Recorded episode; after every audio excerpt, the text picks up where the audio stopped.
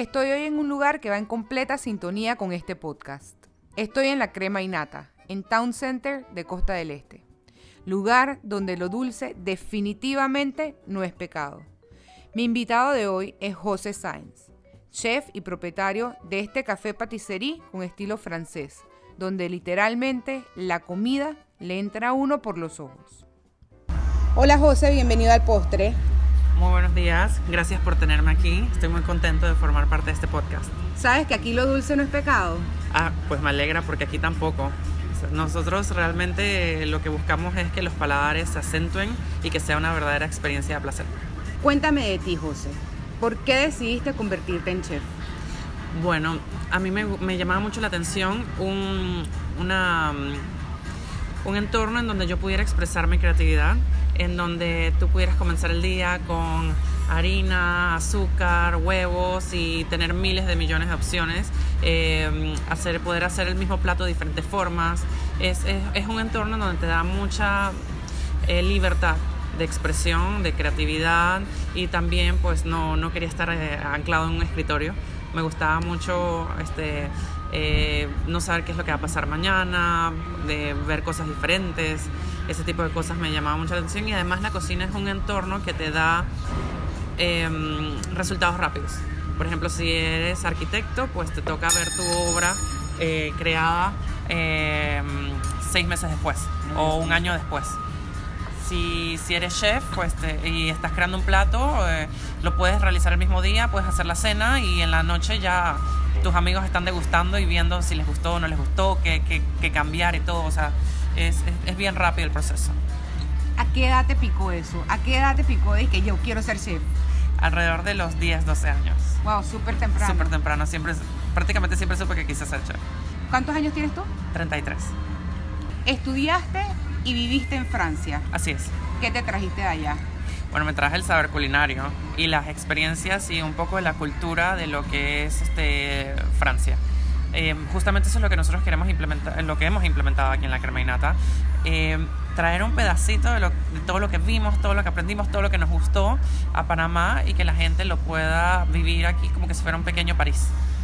¿Y tú estás sola en esta aventura o tienes gente que te acompaña? Bueno, tengo bastante gente que me acompaña en todos los sentidos, pero bueno, mi, mi más grande mm, socio es Nicolás Giro, que es el socio de la Creminata, él ve todo lo que son los números, las cifras, es un poquito más la parte lógica eh, y yo soy un poco más la parte creativa, loca de, de, la Creminata. O sea que es un cerebro full, o sea, como cuentan de que el, la, parte izquierda, la parte izquierda y la, parte derecha. Exacto. ¿Hace cuánto abrió la Creminata? Bueno, nosotros iniciamos como servicio de catering en el año 2013. Empezamos como chef a domicilio eh, todavía lo hacemos. Vamos a la casa de los clientes y vemos desde la vajilla, los cubiertos y todo con, con, ellos y hacemos una cena eh, a la medida. Y uh, no enchacharamos la cocina de nadie, gracias a Dios, porque las salsas y todo ya viene hecho, pero la cocción, que es lo más importante de los alimentos, se termina en la casa del cliente. Entonces este, nos da mucha libertad. Eh, decoro, el plato eh, justo antes de, que, de ser presentado y lo presento y les explico la historia del plato, de dónde vino, cómo lo hicimos, ese tipo de cosas. ¿Por qué se llama la crema innata? Bueno, se llama la crema innata y ese nombre también lo, lo escogí desde que era chico y lo tenía bien guardado porque es un juego de palabras que refiere al alto nivel culinario. Eh, quiere decir las cosas buenas, pero al mismo tiempo también eh, habla de la crema, que es un producto que usamos mucho en la cocina, entonces me parecía un juego de palabras bonito a la, a la hora de describir un local de, de, cocina, de alta cocina. Y sí, y se asocia como con ese glamour y cuando está la crema y nada que viene lo mejor, ¿no? Exacto. ¿Con qué se encuentra la persona que visita este lugar? Bueno, se encuentra con un eh, café bistró de estilo em, europeo moderno, contemporáneo. Nosotros lo que queremos representar con nuestra, con nuestra oferta es un lugar en donde tú puedes obtener a muy buen precio eh, productos como que si estuvieras en Francia, eh, la pastelería que en estos momentos se ve allá sin que tengas que esperar dos tres años a que llegue aquí. Eh, también tenemos muy buenos brunch, este, muy bonito decorados y es, es toda una experiencia. Queremos que vivas París y Francia aquí en Panamá. Eso es parte de tu inspiración. ¿En qué te inspiras? Bueno, yo me inspiro en, los grandes chefs que, que, están en, en Francia. Eh, me gusta mucho ver qué es lo que están haciendo, eh, hacia dónde va el arte culinario, hacia dónde va la pastelería, qué se está haciendo, cómo lo podemos implementar aquí.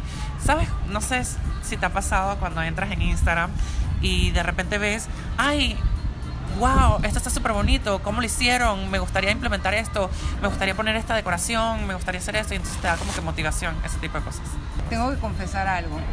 Antes de venir a una entrevista, yo toqueo a mis entrevistados. Ok, cuéntame. Me encanta el fit de la, de la crema innata, pero vi el tuyo. Ajá. Que es eye candy. Cuéntame cómo mantienes ese fit con esos colores, o sea, ¿cómo haces? Bueno, yo empecé con el, mi fit personal porque era una manera también de expresarme eh, y de, quitarle el estrés de la crema innata y de, ser más creativo. Em, me, me, gusta mucho llevar una línea de colores. O sea, por ejemplo, empecé con los rosados y ahora voy con los amarillos y lo voy juntando con un poco de, de, cosas que voy eh, viendo todos los días. Por ejemplo, si, si hicimos un postre interesante aquí, si vimos, este, si fui a un evento importante, ese tipo de cosas. Y eh, he tratado de hacerlo en colaboración eh, con diferentes tipos de fotógrafos. ellos este, siempre les digo la línea que me gusta llevar y todo y me ayudan a, que, a sacar esos colores en relación. Pero siempre trato de, que la foto tenga algo diferente. O sea, de, de, ver que la foto no sea, bueno, nada más yo o mi cara o cosas así. Veo el menú y el mostrador y me provoca todo en la crema innata. Gracias. Pero si solo me puedo comer dos cosas, ¿qué me recomiendas? La magia del tiempo sería la primera. Háblame qué es la magia del tiempo. Mira, la magia, la magia del tiempo es nuestro postre más gastronómico en este momento. Eh, es el que yo pienso que es el más espectacular. La magia del tiempo es un bizcocho de eh, almendras, viene con un mousse de Baileys, tiene un disco de fresa y viene todo cubierto en chocolate 70% y tiene un glaze blanco y rojo. Y la línea entre el glaze es, es bien delimitada, es súper difícil de hacer, toma varios días en, en realizarlo y tiene un un sello de chocolate con el logo de la crema innata. ¿Y ese nombre por qué? ¿Por el tiempo que toma hacerlo? No, mira, esa historia es muy interesante. Ese postre es un, eh, es un molde que hicieron eh, para el concurso en Lyon que se llama el, la Copa Pastelera. Entonces, este, para el Bocuse de donde está el Bocuse d'Or y todo esto que es el CIRA en Lyon, que es cada dos años, que es como las Olimpiadas de los chefs ellos, eh, hubo un grupo que ganó hace unos años la Copa Pastelera con ese póster. Entonces se volvió muy famoso y ese es el tipo de cosas que nosotros enseguida vimos y dijimos, bueno, hay que traerla a Panamá y la, obviamente la hacemos a nuestra manera, ¿no? Con nuestros propios ingredientes y todo, pero a la, a la base es un reloj. Es redondo y entonces el, el diseño original traía unas manecillas y tú podías como que ver el tiempo en el reloj. Tú tratas de usar ingredientes full panameños. Yo sé que en pastelería es difícil, pero ¿tratas de incorporar los ingredientes eh, panameños o...? Mira, nosotros, este, yo lo que trato de hacer es que la pastelería que nosotros hacemos sea lo más em, fiel a lo que nosotros hacíamos en Francia. O sea, si los productos, por ejemplo, nosotros utilizamos mucho Valrona. Ajá. Valrona es chocolate top. a nivel mundial. Eso no hay. No hay como ese chocolate. Sí, no. Eh, nos vamos primero por eso por, por que sea fiel a lo que, a, lo que, a lo que se usa en Francia, fiel a lo que yo aprendí. ¿Qué es lo que más te gusta de ser chef? Lo que más me gusta de ser chef es el proceso creativo. Eh, es muy interesante ver a la hora de eh, crear un postre o, crear un plato, que, cómo van a ir las flores, qué vas a poner. Em, no sé, bueno, me imagino que tal vez te has dado cuenta, pero mi proceso creativo es un poco diferente a la mayoría yo empiezo por lo visual. Yo soy una persona muy visual. Entonces me gusta que las cosas se vean bien, que, que, los colores resalten, cómo va a ser el plato y entonces de ahí lo voy trabajando para que sepa bien, los, los sabores combinen y, y, sea una experiencia gustativa que también sea, valga la pena. Porque es muy importante, o sea, a veces ves un plato y dices qué bonito y lo pruebas y no es bueno o no va con lo que tú pensabas que es como se veía y, y nos podemos llevar un fiasco. ¿Hay una diferencia entre pastelería y alta pastelería? Sí. ¿Y aquí qué me voy a encontrar? Bueno, aquí te vas a encontrar alta pastelería. Es una pastelería gastronómica. Eh, nosotros de todas maneras pensamos que en el futuro podemos ir mucho más alto, pero hay una curva de aprendizaje que tenemos que ir con nuestros, con nuestros clientes. O sea, eh, tratamos de hacer ahorita mismo postres que todo el mundo conozca, que a todo el mundo le gusten, con lo que todo el mundo se sienta cómodo. Por ejemplo, el cheesecake revisitado, este, hacemos el tres leches a nuestra manera, empezamos con, con el cake de zanahoria, naked, cosas así, pero también tenemos otras cosas, por ejemplo, en la magia del tiempo, que son completamente distintas y que son que es pastelería muy avant-garde. Tú eres un hombre paciente. Yo soy completamente impaciente. Creo que ese es mi pastelero impaciente. Muy impaciente. Yo soy, yo pienso que ese es mi mayor este, desventaja. Eh, tengo muy poca paciencia y, no soy de alterarme eh, verbalmente explico? Pero sí, sí me veo molesto y, se dan cuenta, pero no grito. Mi cocina, mi cocina es cero gritos, eso sí. Muy bien. ¿Tú quieres que las cosas estén listas ya? Yo quiero que las cosas estén listas ya. Eso debe ser un reto muy grande, o sea, para ti en tu carrera, porque siempre dicen que la pastelería es paciencia, porque tienes que esperar. Todo tiene un proceso, todo tiene, y en verdad si lo logras, wow, tienes que ser entonces disciplinado. Em, nos, eh, la manera como nosotros llevamos nuestras recetas son a través de fichas técnicas. Mm. Entonces es un proceso largo crear un postre con nosotros. Este, mm, tienes que probarlo, verlo, medir y, utilizamos todo en gramos. Después de eso se adaptan las fichas técnicas y se, y se, y se va creando el postre. Y es un proceso que a mí realmente me, me altera un poco porque quiero que sea más rápido. Y bueno, somos una pastelería relativamente chica, contamos con seis personas, más nosotros dos, somos ocho, y hay un montón de cosas que nos gustaría hacer, pero las horas del día pues no, no, no te dan para realizar todo.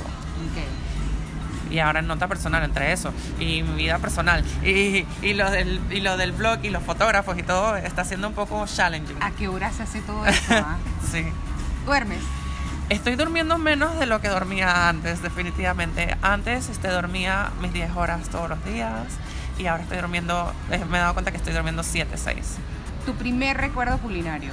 Mi primer recuerdo culinario fue en la Oxford. Ahí fue donde descubrí que quería ser chef. Yo fui para un curso de verano eh, para aprender inglés cuando era niño y nos, nos, nos pusieron a hacer galletas y decorábamos las galletas con diferentes colores y con azúcares y, con icing. Y me acuerdo que teacher Giselle le dije, me encantó, llegué a mi casa súper emocionado y dije, quiero ser chef. ¿Qué te dijeron? ¿Le contaste a tus familiares que querías ser chef? ¿Qué te dijeron en ese momento? Bueno, mis papás siempre han sido muy... Em, me han apoyado en todo lo que yo quiera hacer.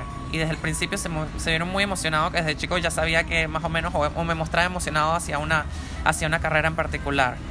Eh, en algunos momentos sí ha sido difícil porque a algunas personas de la familia les hubiera gustado que yo hubiera sido o arquitecto o economista o, o, cosas más tradicionales, sobre todo que en, la época en que yo decidí ser chef lo veían como que si fueras un cocinero y decían, pero ya desde ya quieres meterte en una cocina y, quedarte ahí, o sea, no era visto como una carrera glamorosa.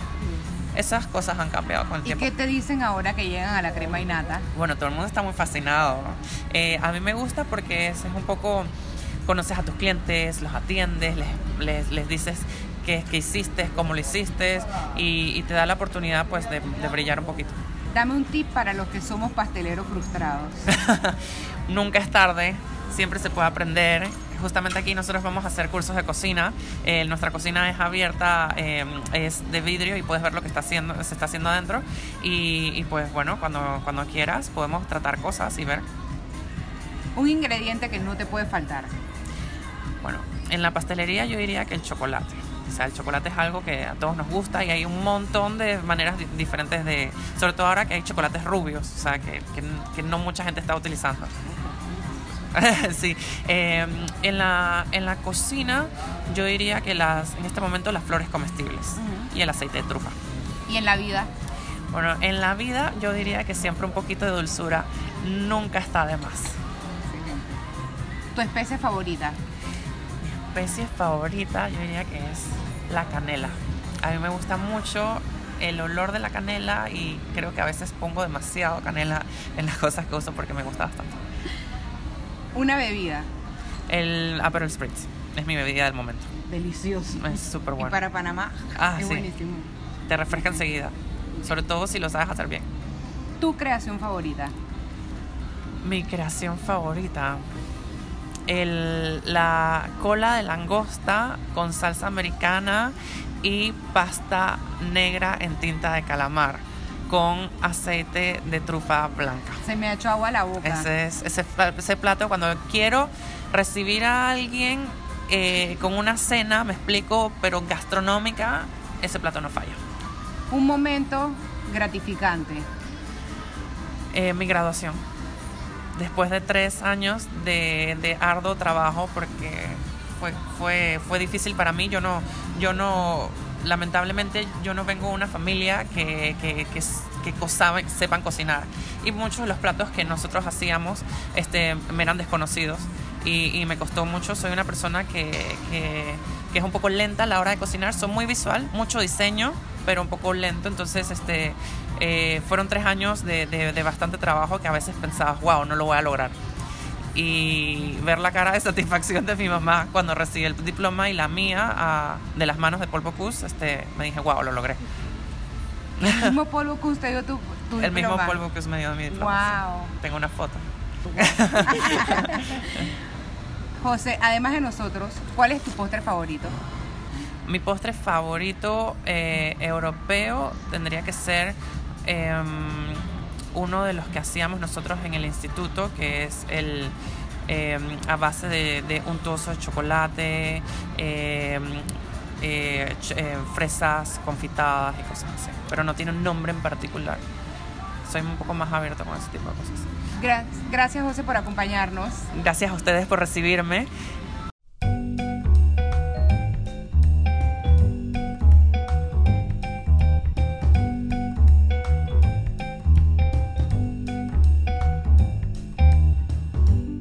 Hay miles de aderezos para ensaladas. Los que puedes hacer tú mismo y los que puedes comprar en el súper. Pero el aliño más común para las ensaladas es la sal, la pimienta, el vinagre y el aceite. Y resulta que en esta fórmula, el orden de los factores sí altera el producto. Primero la sal y la pimienta, luego el vinagre y finalmente el aceite. Es que si empiezas por el aceite, este crea una película alrededor de la lechuga y la sal y la vinagre y todo lo que le eches no le darán el sabor deseado a los vegetales.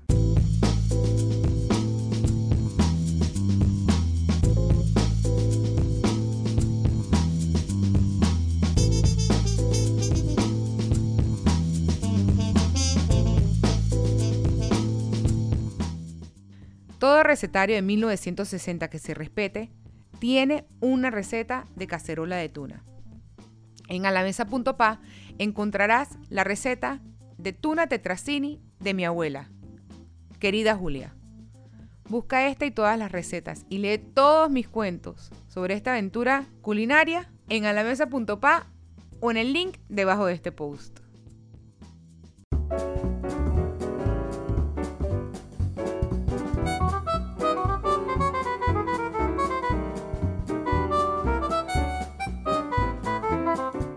Esto fue todo en esta entrega del postre. Esperamos que nos escuchen el próximo viernes con una nueva edición de este podcast, donde lo dulce no es pecado. El postre es una producción de la Unidad de Contenido Digital de la Prensa. Presentó Maite Castrellón. Producción y edición Miguel López. Música Kevin MacLeod.